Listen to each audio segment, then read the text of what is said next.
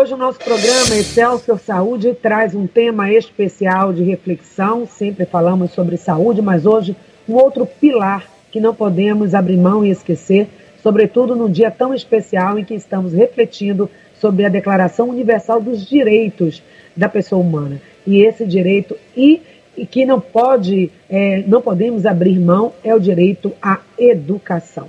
Sobre esse assunto, vamos refletir a partir de agora entre os nossos convidados, doutor Fernando Alcoforado, que é PhD, membro da Academia Baiana de Educação, está aqui com a gente, já falou no primeiro bloco, volta a falar com a gente também, mas também está aqui o Ezequiel Oliveira, ele que é professor, ele é diretor executivo do projeto Saúde no Ar, criador e idealizador do projeto Integração Verde, ele também que é mestre em saúde.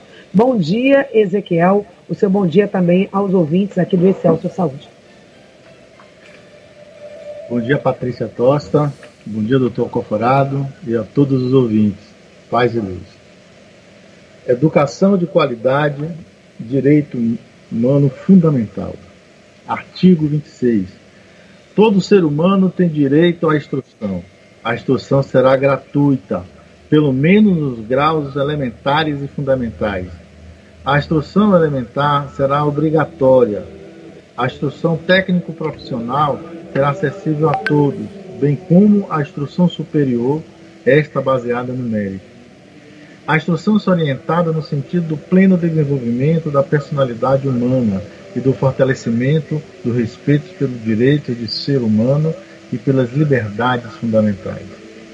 A instrução promoverá a compreensão, a tolerância e a amizade de todas as nações e grupos raciais ou religiosos e coadjuvará as atividades das Nações Unidas em prol da manutenção da paz.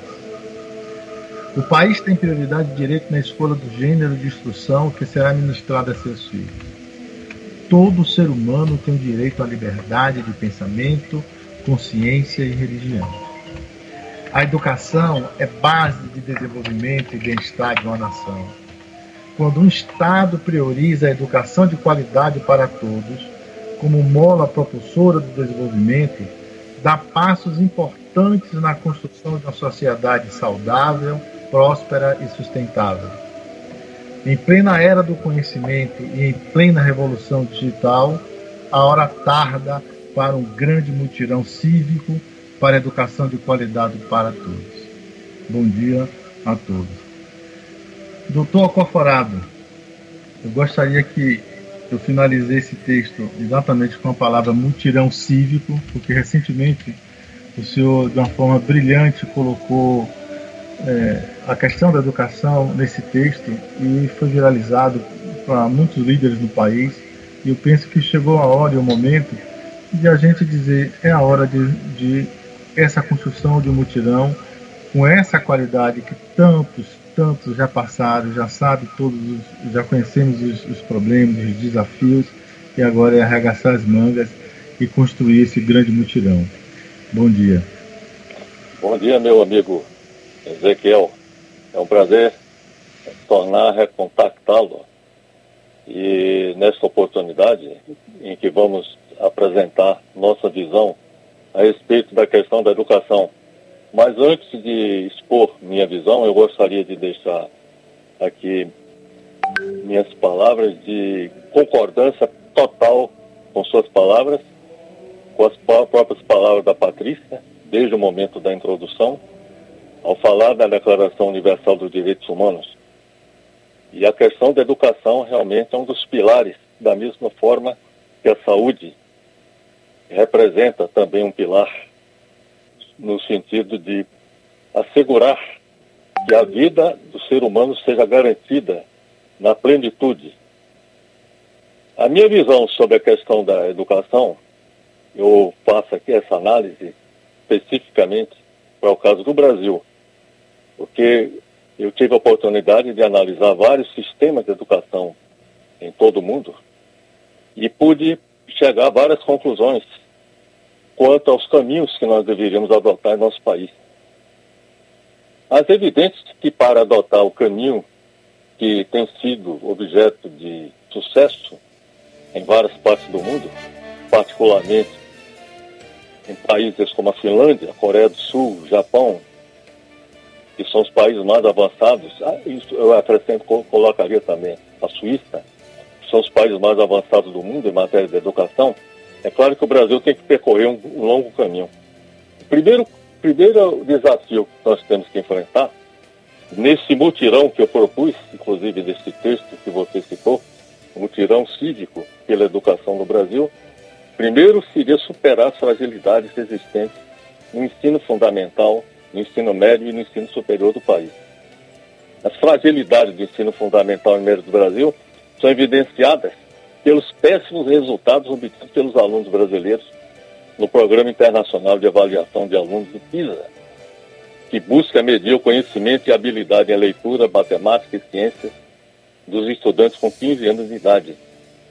E o Brasil tem se colocado em todos esses últimos anos, eh, nos últimos nas últimas posições entre os países do mundo, refletindo a péssima qualidade da educação que é ministrada em nosso país, tanto no ensino, no ensino fundamental quanto no ensino médio. E, e a, o ensino superior também não é bem avaliado, porque as universidades no Brasil, elas não estão bem situadas no confronto com as melhores universidades do mundo. Por exemplo, a, no Brasil, a, a, universidade melhor posicionada é a USP, que, é, é, que está posicionada como a 115, entre, é, 115 entre as universidades do mundo. Seguida por a Unicamp, a 233, a, a UFRJ, 380. Então, nós estamos muito mal no que diz respeito à educação e precisamos é, resolver essa questão e para resolver essa questão da educação, eu diria o seguinte: o grande problema que nós enfrentamos é o baixo investimento. Eu diria o seguinte: existe uma insuficiência de investimentos na educação em nosso país. Se nós compararmos, por exemplo, os problemas, a questão da educação do Brasil com a de outros países, nós vamos constatar que, por exemplo, enquanto que os países mais avançados em educação investem de 10 mil dólares a 15 mil dólares por aluno matriculado, no Brasil se investe menos de 3 mil dólares. Evidentemente que esses números mostram o seguinte, que para o Brasil galgar a condição avançada em termos de educação, precisaria quadruplicar os investimentos em educação. E aí é o seguinte, qual é o problema da, da, da, carência dos investimentos em educação, como também em saúde, em praticamente tudo em nosso país? A carência é geral em nosso país. E isso resulta de um fato que, objetivo, que é o seguinte, por exemplo, do orçamento do orçamento da União, por exemplo, em 2019, o orçamento foi de 2 trilhões e 711 bilhões de reais. Desse orçamento, quase 40% desse orçamento foi destinado ao pagamento dos juros e amortização da dívida pública. Observe o seguinte, quase 40% para pagar juros e amortização da dívida enquanto que foi investido em educação 3,48%, saúde 4,2%. Por exemplo, transferência para estados e municípios que responde fortemente pela educação, praticamente por 80% do, dos gastos em educação são realizados por estados e municípios. Há uma transferência de apenas 10%, ou seja, um quarto dos, dos recursos que são destinados a pagar os juros e a amortização da dívida. Esses números mostram o seguinte, que se se pretende resolver o problema da educação no Brasil, a questão da educação não é questão pedagógica ou metodológica das formas como se, se pratica o ensino. A questão é de investimento. Até porque é com investimento que você melhora a infraestrutura, melhora as condições, inclusive pedagógicas, da formação dos professores de modo que se nós queremos resolver os problemas atuais do país em termos de educação, em todos os níveis, até o ensino superior, nós precisamos elevar o nível dos investimentos em educação. E para isso, o que é que nós devemos fazer? Se, por exemplo, 40% da, do orçamento da União é destinado ao pagamento dos juros e da dívida pública e da amortização da dívida pública, o que nós deveríamos fazer é reduzir esse pagamento. De que não é dando calote. A minha sugestão, que eu já apresentei em vários trabalhos, inclusive publicando livros, é o de que deveríamos renegociar, buscar os credores da dívida pública do Brasil e tentar renegociar essa dívida, a fim de que, dispondo de mais recursos, nós possamos melhorar a educação, melhorar a saúde, transferir mais recursos para os estados e municípios, melhorar a assistência social, de modo que esse é o primeiro grande desafio que nós temos que enfrentar nesse mutirão cívico pela educação no Brasil.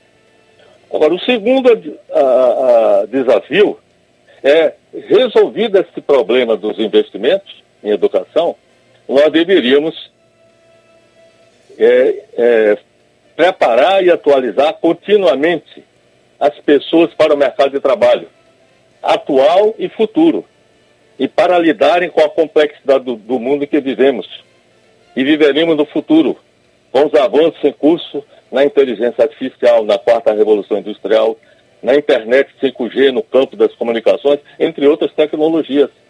O que eu constato, pelo que eu, minhas, pelo que eu tenho, pelas pesquisas que eu tenho realizado, é que o sistema de educação do Brasil está voltado ainda para o passado e não para o futuro.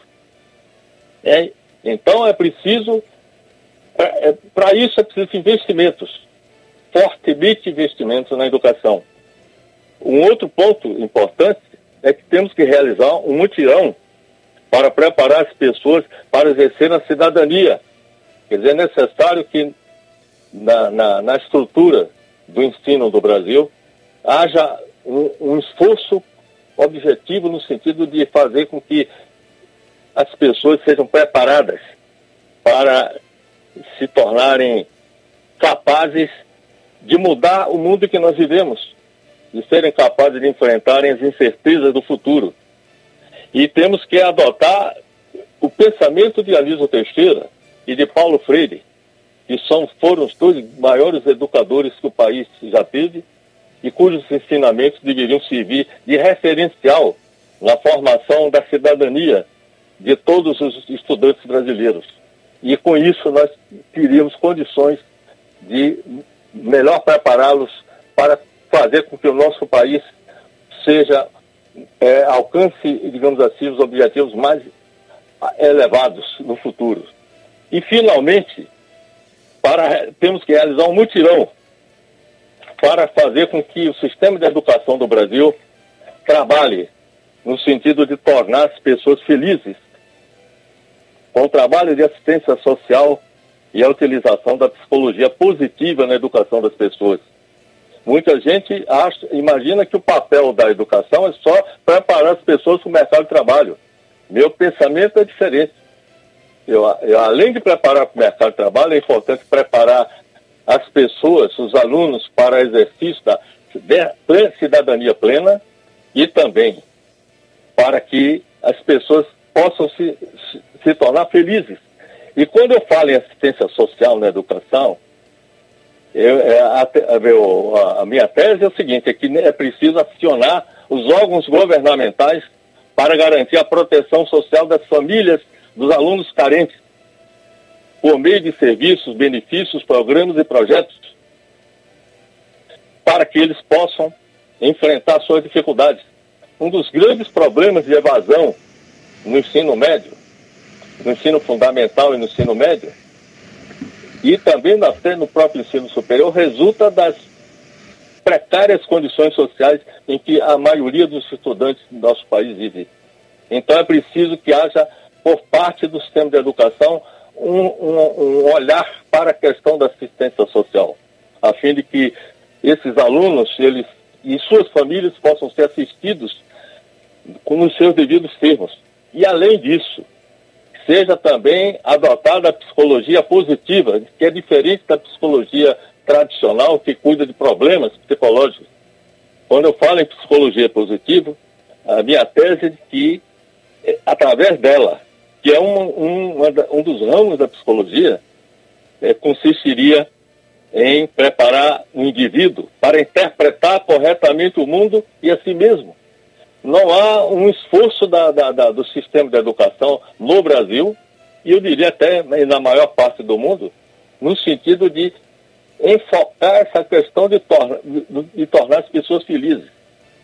Porque parte da infelicidade dos indivíduos resulta de modos errados de, de interpretar as coisas. E a psicologia positiva, aplicada no sistema de educação, permitiria fazer frente a esse tipo de problema. Então, são essas observações que eu queria fazer, mas eu com, com, complementaria um outro item, aí relacionado ainda com o investimento na educação, é que, por exemplo, o Brasil, em matéria de educação no ensino superior, o gasto por aluno, o investimento por aluno, digo melhor, no ensino superior, é equivalente ao dos países industrializados. Apesar do investimento né, por aluno na, na, na universidade brasileira ser equivalente ao dos países industrializados, por aluno, no investimento por aluno, mas a, a, o resultado em termos de avaliação das universidades no confronto com as universidades do mundo não tem sido favorável. Então, é preciso que é, esses recursos sejam melhor, melhor utilizados pelas universidades. Isso demonstra que eles não estão sendo utilizados nos seus devidos termos. E outro aspecto é o seguinte, é que o ensino básico, que é o ensino fundamental e o médio, o investimento por aluno corresponde a um quarto dos investimentos na universidade. Então, se investe muito pouco no Brasil na educação básica. Então, queria deixar bem claro também o seguinte, que a minha visão é de que a educação é preciso aumentar o investimento na educação básica, sem prejuízo do investimento no ensino superior. E que esse investimento, repito, da, do, da educação, como na saúde, como praticamente em todo o país, vai depender da solução da questão da dívida pública. E esse é o maior desafio que nós enfrentamos em nosso país. E tem que ser enfrentado. Espero que o futuro governante do nosso país tenha coragem e a capacidade de enfrentar esse problema, a fim de que possamos, eh, eh, eliminando esse obstáculo, fazer com que não só a educação, mas a saúde do nosso país avance cada vez mais. É isso que eu tinha a dizer, meu amigo Ezequiel, Muito minha amiga bom. Patrícia. Doutor Conforado, excelente. Você foi lá da, das causas dos problemas e, e, apresentou as possíveis soluções. É um desafio, isso a gente chama de grande desafio. Eu gostaria aqui, doutor Conforado, de completar, para que o ouvinte compreendesse também ah, o grande desafio que é a educação. Veja, quando a gente vai analisar os dados educacionais, ao longo da história, seus investimentos, tudo que o senhor colocou de uma forma muito brilhante, a gente está vendo que não houve uma prioridade. Infelizmente, a gente não está falando aqui de governo ABC no ano ABC, não. A gente está falando aqui de Estado. O Estado brasileiro nunca priorizou a educação como mola propulsora do desenvolvimento. Os dados estão chegando, a gente hoje consegue analisar esses dados de forma muito clara, além dos dados que são produzidos em pesquisas, mas também da, quando a gente vai é, cruzar essas informações com o bem-estar social. Então tá aí, hoje a gente a conta chegou e se a gente aí agora eu faço um apelo aqui a todos os líderes que estão ouvindo, é, se a gente não se debruçar para resolvermos esse problema de forma imparcial, sem viés ideológico, aos interesses do bem comum e da paz, a gente não vai ver esse país prosperar. E a gente vai continuar assistindo a nossa educa... Eh, o, país sendo subdesenvolvido. E quem ganha com isso, infelizmente, são os grandes países que estão no topo no mundo. E a gente amarga o péssimo bem-estar social. Então, eu acho aqui uma reflexão importante, porque, veja, eu gostaria até de deixar claro aqui para o ouvinte o doutor Alcofarado, ele faz parte também da, da Academia Baiana de Educação. Junto com ele, A gente, nós estamos há mais de cinco anos em um grupo de WhatsApp com líderes, com, assim como Joaci Góes, que é o presidente da Academia de Letras, Astor, presidente da Academia de Educação, eh, Danilo, subsecretário de Educação, eh, a secretária de Educação de Camaçari, e Ana Cipaim, secretária de Educação de, de Feira de Santana, e, enfim, são vários líderes da Bahia e de outros estados que estão se debruçando, discutindo, analisando, trazendo informações, compartilhando coisas importantes para que a gente realmente diga, olha, o caminho é esse. E dos, uma das possibilidades que nós além do investimento que o Dr. Cofrosa fala com muita propriedade, que se investe paga 40% da sua dívida pública e um percentual muito baixo de investimento em educação, é óbvio que ele vai ficar eternamente dependente é, qualquer dona de casa sabe fazer essa conta. Então, assim, a primeira coisa que um pai e uma mãe vai priorizar é a educação do seu filho, porque sabe que ali ele vai ganhar o futuro, vai ter possibilidade de se desenvolver. E se a gente, o Estado brasileiro não investe, ele está dizendo para o próprio seu desenvolvimento que se lanche, que se dane. E não pode ser dessa forma. Então a gente precisa olhar, aí é, é uma chamada cívica mesmo, de mutirão, a todos os educadores, a todos os, gover eh, os governantes, os prefeitos, os vereadores, deputados, senadores, os juristas, toda a sociedade civil que entenda de uma vez por todas o que foi que a Coreia do Sul fez para estar hoje como está, o que foi que Singapura fez para estar onde está, o que foi que a Finlândia fez. Então, assim, o que foi que o Japão fez pós uma guerra, e não tem, não tem saída, é educação. E, e, agora a conta chegou porque todo mundo está indo na internet está vendo. Então, assim, além, doutor Coforado, de, de a, a, gente olhar esses dados que o senhor coloca com muita propriedade, eu sugiro aqui um modelo de educação que a gente precisa revisar, né? uma educação com a pedagogia integral. É, como o senhor muito colocou bem, é a cidadania plena, felicidade, são coisas que hoje estão na, na ordem do dia né, a psicologia positiva. Então a gente precisa olhar o ser humano de forma integral. Ele não é, ele não é apenas um, um, um ator para um determinado fator social. Não, ele é um ator que tem corpo, que tem mente e que pensa e que está conectado espiritualmente. Então a gente precisa levar isso em consideração. Isso a gente chama de pedagogia integral. E essa pedagogia integral no meu entendimento, está aberto lá na BNCC. Chegou a hora de a gente dizer educação básica de qualidade em tempo integral. A gente precisa fazer um esforço enorme de toda a sociedade para que essas crianças fiquem o, o tempo integral na escola e com um olhar e um acompanhamento, porque não adianta a gente investir bilhões em educação, em espaço físico, e se não faz esse acompanhamento dessa criança até a sua idade adulta, porque os bons exemplos eles acompanharam. Porque hoje a família a gente sabe que já está com muitas dificuldades, já passa no processo de escassez, de violência no entorno da escola, entre outras coisas.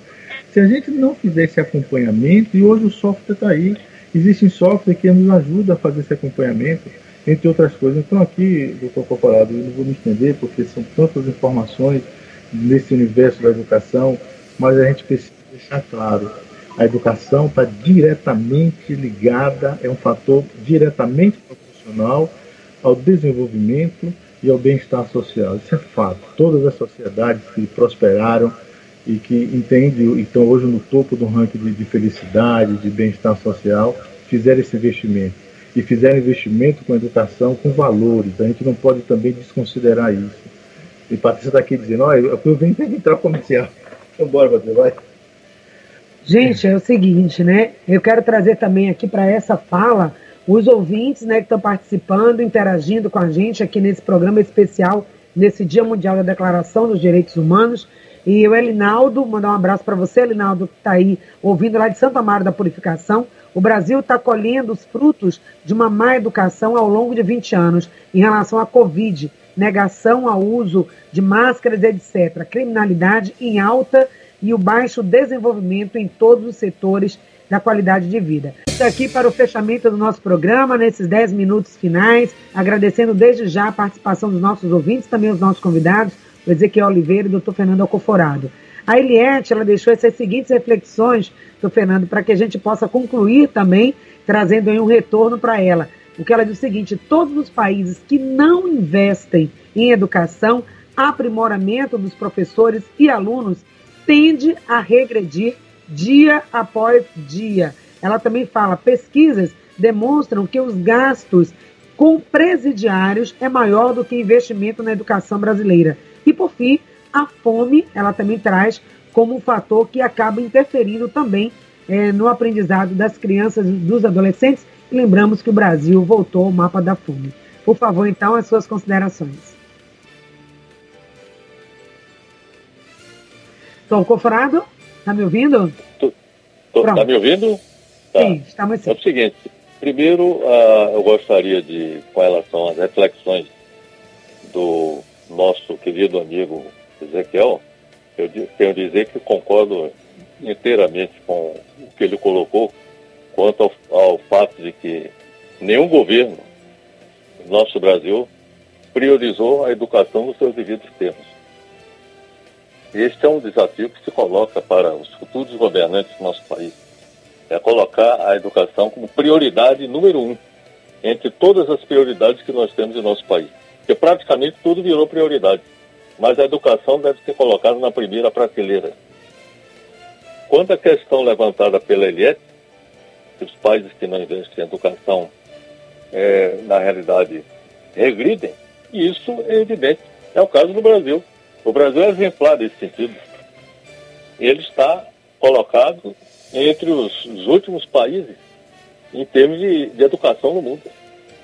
Quer dizer, nós não temos nada a, a digamos assim, a, a, a festejar em termos de educação no nosso país. Agora, é, a questão da educação ele tem um problema que começou no período colonial.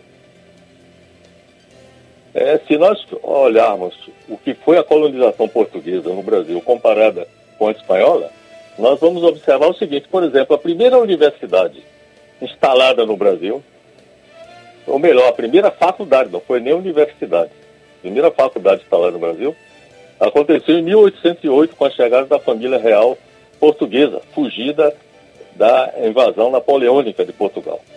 Quer dizer, então, em 1808, 300 anos depois da, da descoberta pelos portugueses do Brasil. Né? É, enquanto isso, a Espanha implantou a primeira universidade em 1553.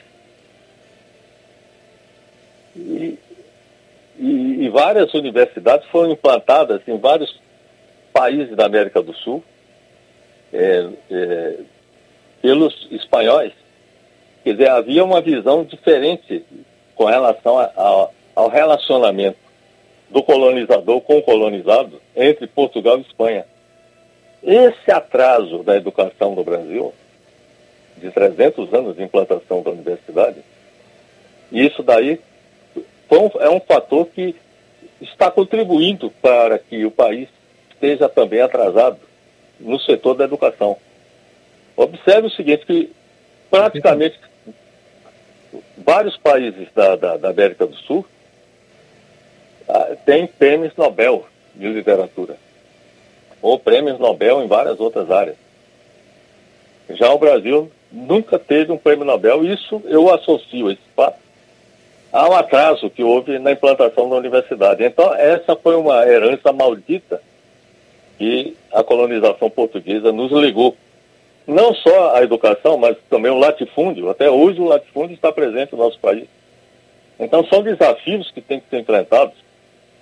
No Brasil, não, é, além da questão da educação, da, da saúde, é preciso resolver também a questão da reforma agrária. Quer dizer, o latifúndio que está aí presente, e a maior expressão do latifúndio é o agronegócio, que é dominante na economia brasileira por conta do latifúndio, da presença do latifúndio. Então, o que eu quero dizer é o seguinte: enquanto não houver investimento em educação, nós não vamos alterar, mudar esse quadro. Nós vamos ter que conviver com ele por muitos e muitos anos. Então, a observação que a LS faz é perfeita. Por exemplo, o investimento é, por preso no Brasil é muito maior do que o investimento por aluno. Quer dizer, isso é uma, uma aberração que precisa ser corrigida. E um aspecto que é importante observar é o seguinte: a quantidade de, de, a população carcerária no Brasil é uma das maiores do mundo, parece que é a quarta maior população carcerária do planeta. E o fato de haver uma população carcerária nesse nível decorre muito do problema da educação. Na medida que as pessoas são preparadas e educadas nos seus devidos termos, o comportamento dessas pessoas passaria a ser mais exemplar, quer dizer, no, uhum. no sentido do exercício da cidadania. Então, a, a, criminalidade tem muito a ver com carência na educação. Sim, de modo que a observação que a Liette fez é perfeita. Concordo inteiramente com ela, que é um absurdo que se invista mais se manter o preso encarcerado do que investir no aluno, sobretudo na educação básica, que é, é, é o alicerce, inclusive uma das, uma das observações que eu já fiz quando escrevi artigos sobre educação, falando sobre a necessidade de que se invista na educação básica, é que é, a, a, educação básica é como um alicerce de um edifício. Nós só teremos condições de elevar o gabarito, ou seja, o número de andares de um edifício, ou seja, galgar pontos mais altos em termos de construção um edifício, na medida que a gente tem um alicerce robusto, capaz de suportar o peso desse edifício. Então, para a construção do edifício da educação em nosso país, é uhum. importante que se invista na educação básica. É fundamental que isso aconteça.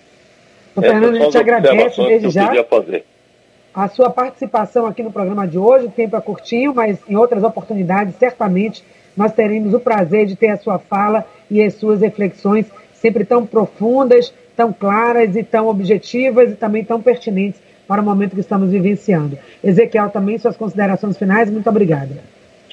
Bem, é, o, que nós, o que a gente observa, Patrícia, é que a gente precisa realmente de um novo modelo educacional. Concordo plenamente com o que traz a educação básica como alicerce principal. E esse um novo modelo educacional, ele deve levar em consideração as dimensões do ser a sua dimensão física, espiritual, emocional, cultural, social e intelectual. Você não pode, surgir, não pode fugir disso. A gente tem que ter uma educação que leve em consideração o que a gente já conhece como educação 4.0, a educação com todas as inovações tecnológicas que a gente já vive nessa era do conhecimento, e ela precisa estar à disposição para facilitar o entendimento e o desenvolvimento desse ser. A gente precisa estar integrado à escola, aos centros de saúde, às universidades, instituições religiosas, centro terapêutico, ao sistema S, o centro tecnológico, centro esportivo, centro cultural e centro empreendedor, para que a gente realmente tenha a plenitude desse, desse modelo de desenvolvimento. Não dá para falar apenas de matemática e português, mas é nesse tempo integral a gente precisa falar e estar integrado, interligado com todos esses centros que eu acabei de citar. E por último, Patrícia, eu quero dizer que a BNCC ela abre porta para isso, sim. Então a gente precisa já repensar esse modelo educacional, já com a porta aberta para a educação 4.0. A gente precisa falar de bibliotecas virtuais, espaços poliesportivos, salas interativas, oficinas virtuais, laboratório de informática, escola aberta à comunidade para seu desenvolvimento, educação empreendedora, é, comunicação educativa positiva, ensino à distância apropriado e presencial, soluções de problemas locais. A gente nunca teve uma educação que se resolvesse os problemas no seu entorno. Então chegou a hora. Então é, são muitos desafios e agora a, é, é chamar as, os líderes, as pessoas de bom senso e que realmente para esse grande mutirão cívico. Chegou a hora. E muito em breve a gente vai estar também anunciando um projeto já todo ele delineado para que a gente possa dizer para a população, essa é a educação que nós queremos, essa é a pedra fundamental que nós vamos estar trabalhando. Muito obrigado a todos. Muito obrigada a todos que fizeram com a gente esse programa, os nossos ouvintes também que acompanharam, fechando aqui com a participação do nosso ouvinte anônimo que lembra o grande mestre Paulo Freire, já que estamos falando em educação. Só quem pensa se educa, só, só coloca as pessoas para pensar que quando tem educação. E a gente precisa ter pessoas pensantes e que possam realmente transformar a conjuntura que vivemos. Obrigada a todos. Ótimo dia, ótimo fim de semana. Até segunda, se Deus quiser. Agora você vai ouvir Experiência de Deus com Padre Reginaldo.